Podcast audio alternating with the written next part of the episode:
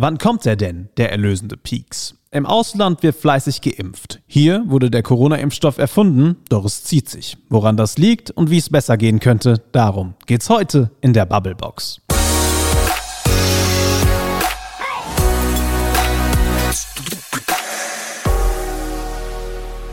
Maike.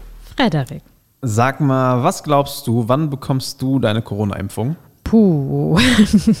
ich habe mich schon gedacht, dass du mich das fragen Ja? wirst und habe gerade überlegt, ob ich nächstes oder übernächstes Jahr sagen soll. So spät.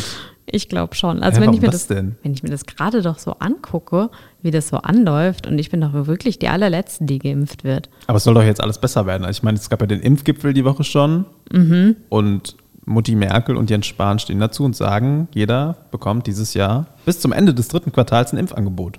Ein Impfangebot. Also da frage ich Ja. mich auch, was ist denn genau ein Impfangebot?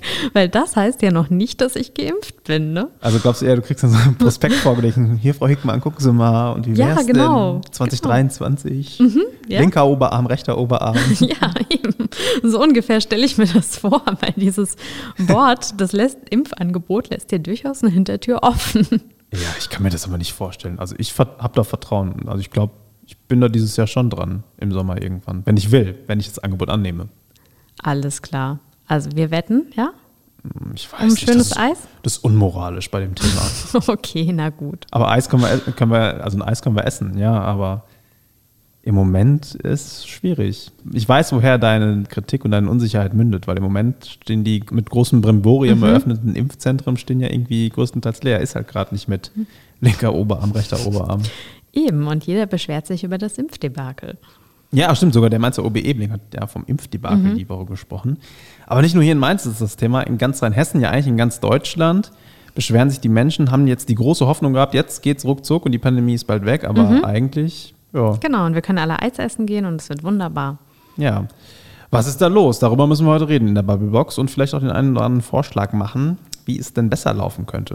Ja, eben, das weiß ja sowieso auch jeder, wie es besser geht. Ja, stimmt. Auch ihr da draußen habt natürlich eine großartige Meinung zu diesem Thema. Die habt ihr hinterlassen auf den Facebook-Seiten der VRM und da hören wir jetzt mal wieder rein.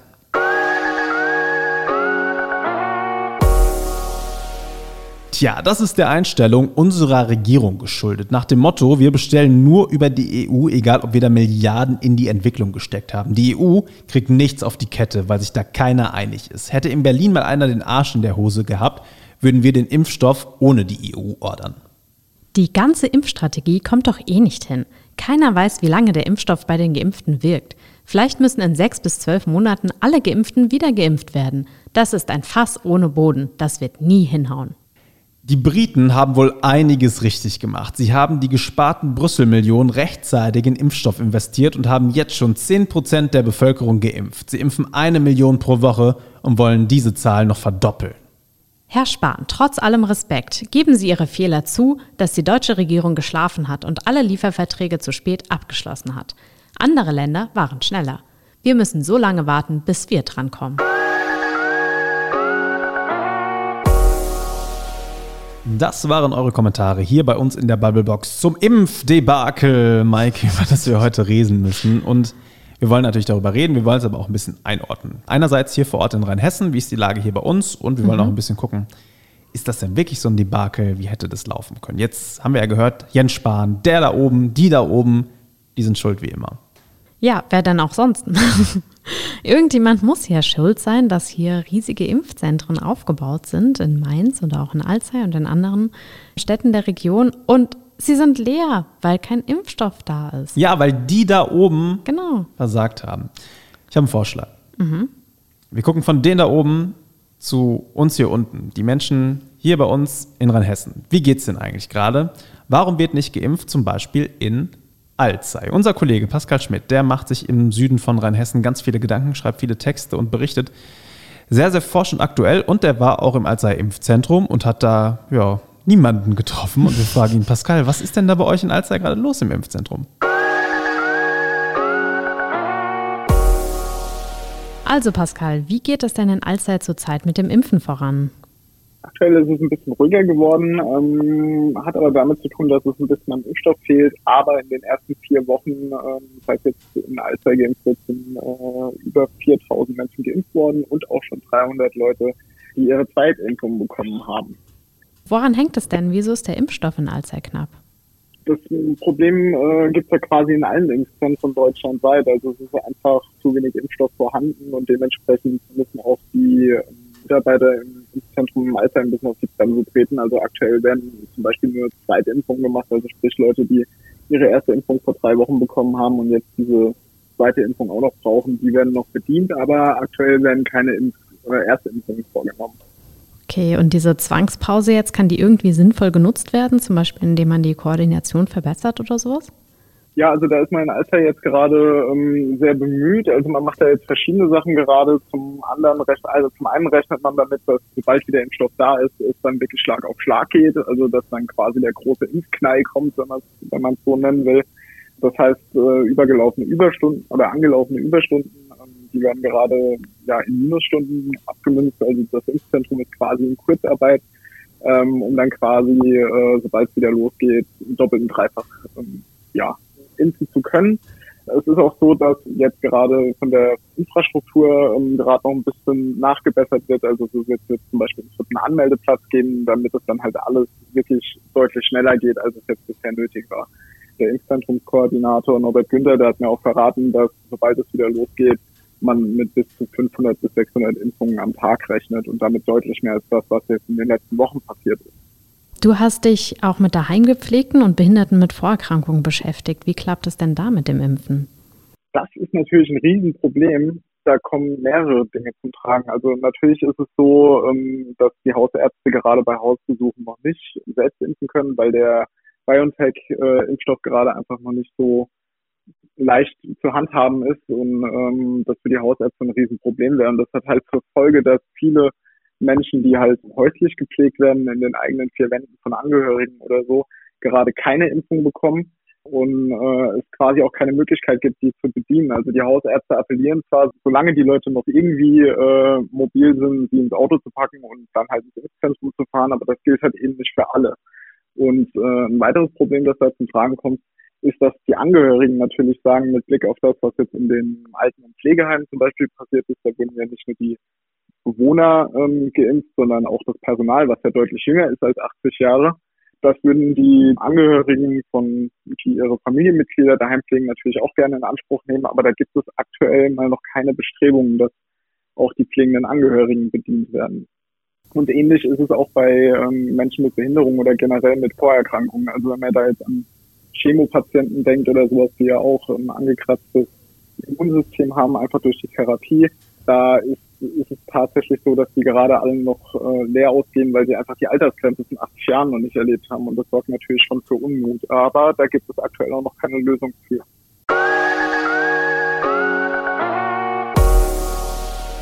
Unser Kollege Pascal Schmidt war das zu Gast bei uns in der Bubblebox, in der wir Maike ja heute über dieses große Impfdebakel mhm. reden. Aber wir wollen ja nicht nur motzen, wir wollen ja auch konstruktiv sein. Wir haben jetzt genau. gehört, wie ist es in der Region? Schlecht, okay, keine, keine Überraschung. Aber was könnten wir denn tun gegen dieses Impfdebakel? Das haben wir uns ja in der Bubblebox auf die Fahnen geschrieben. Genau, da fragt man sich doch als erstes, könnte es nicht irgendwie schneller gehen? Dann mach doch mal einen Vorschlag. Ja, zum Beispiel, indem äh, finanzielle Anreize vielleicht geschaffen werden. Also zu sagen, hier, BioNTech, mhm. für jede zusätzliche Dosis kriegt genau. er jetzt eine Mark 50. So ungefähr. Mark 50 vielleicht ein bisschen viel, aber mhm. sagen wir wenigstens 10 Cent. Die haben wir vielleicht noch. Mhm. Klappt das? Nein. Warum denkst du, klappt das nicht? Also, soweit ich weiß, klappt es nicht, weil gerade alles getan wird, was getan werden kann. Es gibt einfach nicht mehr Rohstoffe, die gerade zu einem Corona-Impfstoff verarbeitet werden könnten. Was ist denn, wenn andere Pharmakonzerne auch gleich mitproduzieren würden, also es keine Patentpflicht gäbe in dem Fall? Nein. Nein? Nein. Warum nein? ich wiederhole mich, weil es nicht genug Rohstoffe gibt. Also meinst einfach, da geht gar nichts dran vorbei, egal was wir machen. Und wenn wir uns auf den Kopf stellen. Naja, zumindest ist nee. das das, was die Pharmakonzerne gerade sagen. Natürlich sagt BioNTech, wenn ihr jetzt kommt und sagt, äh, ihr wollt uns das Patent für unseren Impfstoff entziehen, Dass sie da nicht so begeistert sind, das Mhm. kann ich mir schon vorstellen. Aber ich, Ja. wenn sie sagen, wir tun gerade alles, was wir tun können, wir produzieren so viel, wie es zu produzieren geht, weil es Mhm. einfach nicht mehr Rohstoffe gibt, dann traue ich denen. Und die haben auch gesagt, Mensch, hier, wir könnten jetzt noch zehn Produktionsstätten bauen, kaufen, bis die aber soweit umgerüstet sind, vergeht halt auch wieder eine Zeit und bis dahin haben wir sowieso genug Impfstoff produziert. Ja, aber ich weiß nicht, so eine kleine Kiste rheinhessischer Wein aus Alzey und dann hätten die vielleicht wieder ein paar Impfdosen? Nee. Ah, schade. Ich befürchte Okay. selbst der gute Rheinhessen-Wein, Maike, Nee, kann da nichts dran kann da ändern. nichts dran ändern. Ja, total blöde Sache. Aber guck mal, Frederik, andere Länder kriegen es doch auch hin, oder? Welche denn? Israel und Großbritannien, das hört man immer wieder. Die schaffen das mit dem Impfen, die kommen viel schneller voran als wir. Und wir, wir produzieren den Impfstoff sogar und sind trotzdem langsamer. Hä, wie kann das sein? Ist dir was aufgefallen? Bei Großbritannien mussten wir beide lachen. Okay. Also es könnte daran liegen, dass Großbritannien in dieser Corona-Krise eigentlich durchweg versagt hat. Und auf einmal gilt es als das große Beispiel dafür, wie der Pandemie an den Kragen gepackt wird, weil sie jetzt auf einmal wissen, wie man impft. Also ehrlich gesagt, ich bin froh, hier in Deutschland zu leben, wo wir die Pandemie, auch wenn es ja verpönt ist zu sagen, eigentlich bisher ganz solide gemeistert haben. Auch wenn es jetzt mit dem Impfstoff noch ein bisschen länger dauert.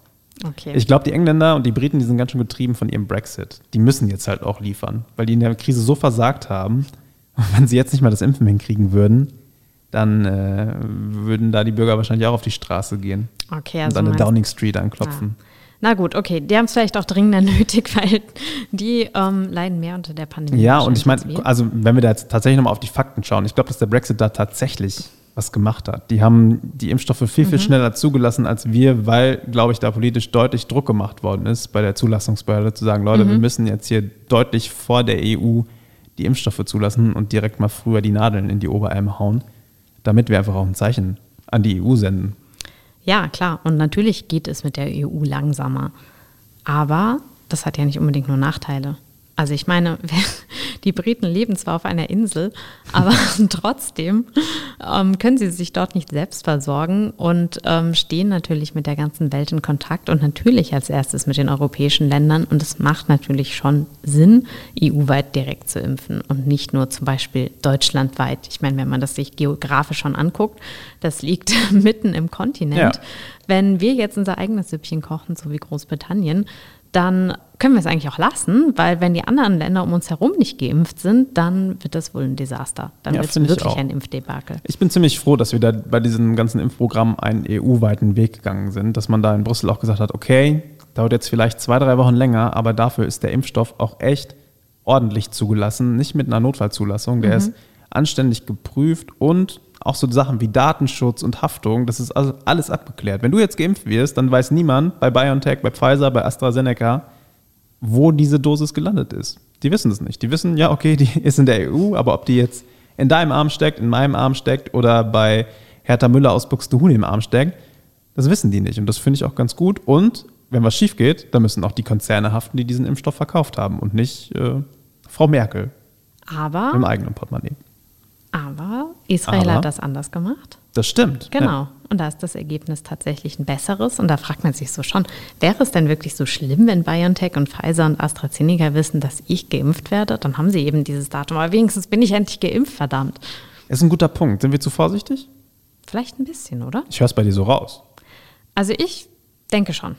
Weil, Warum? ja, weil ich denke, es muss einfach irgendwie vorangehen. Mhm. Und wir müssen da ein bisschen schneller werden. Und ich persönlich, wenn man mich fragen würde, ich würde lieber sagen, okay, gut, dann haben die eben meine Daten, wann ich wo geimpft werde, anstatt dass ich halt noch viel länger darauf warte und diesen Shutdown hier mitmachen muss.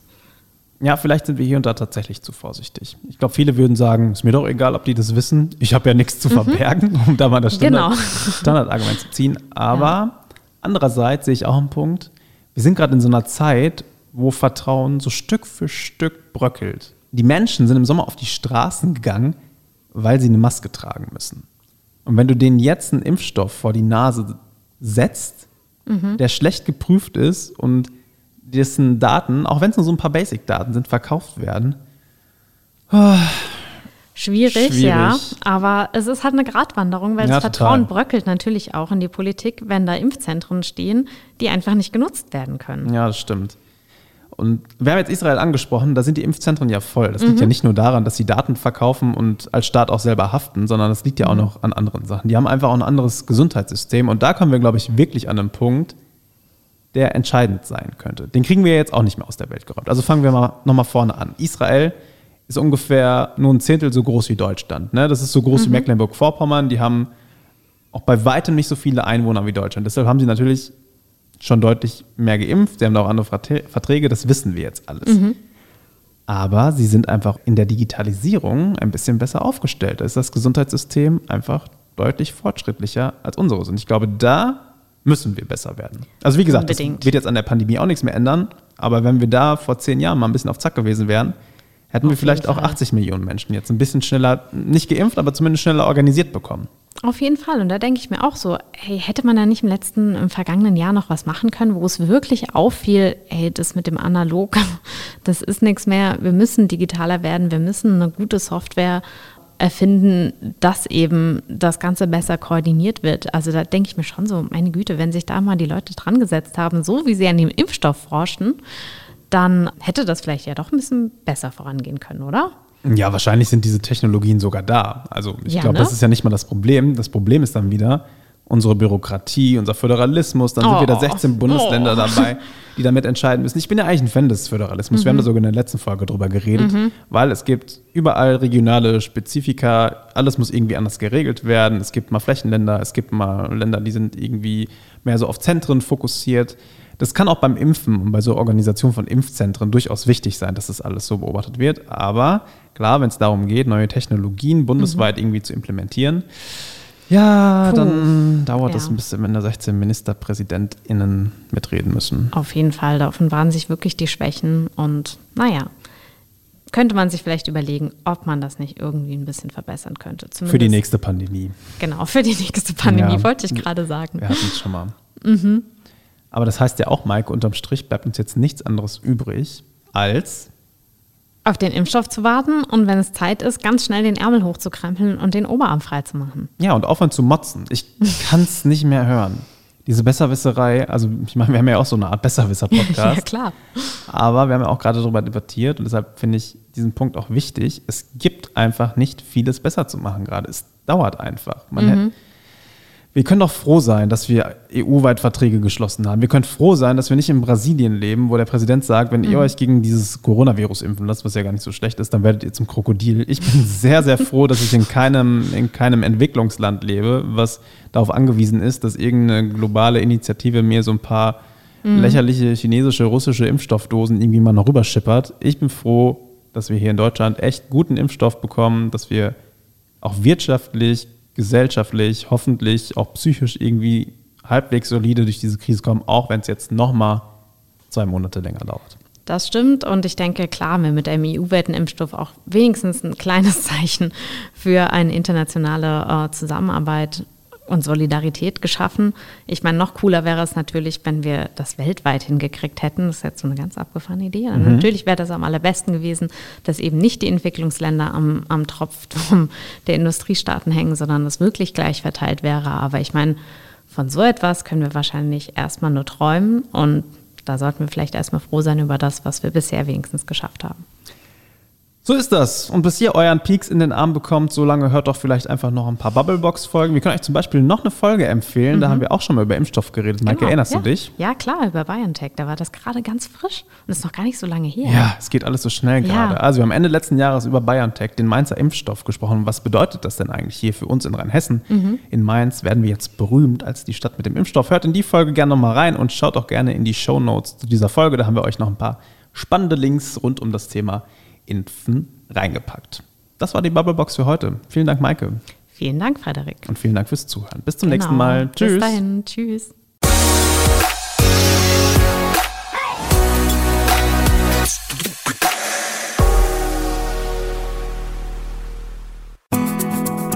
Das war die heutige Ausgabe der Bubblebox. Maike Hickmann und Frederik Voss diskutieren, streiten und lachen über Themen zwischen Mainz, Bingen, Bad Kreuznach, Alzey, Worms und Oppenheim.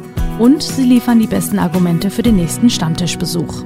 Ihr wollt noch mehr spannende Geschichten, Reportagen und News aus eurer Region? Dann probiert doch einfach mal unser Plus-Angebot aus. Einfach reinklicken unter vrm-abo.de slash podcast. Ein Angebot der VRM.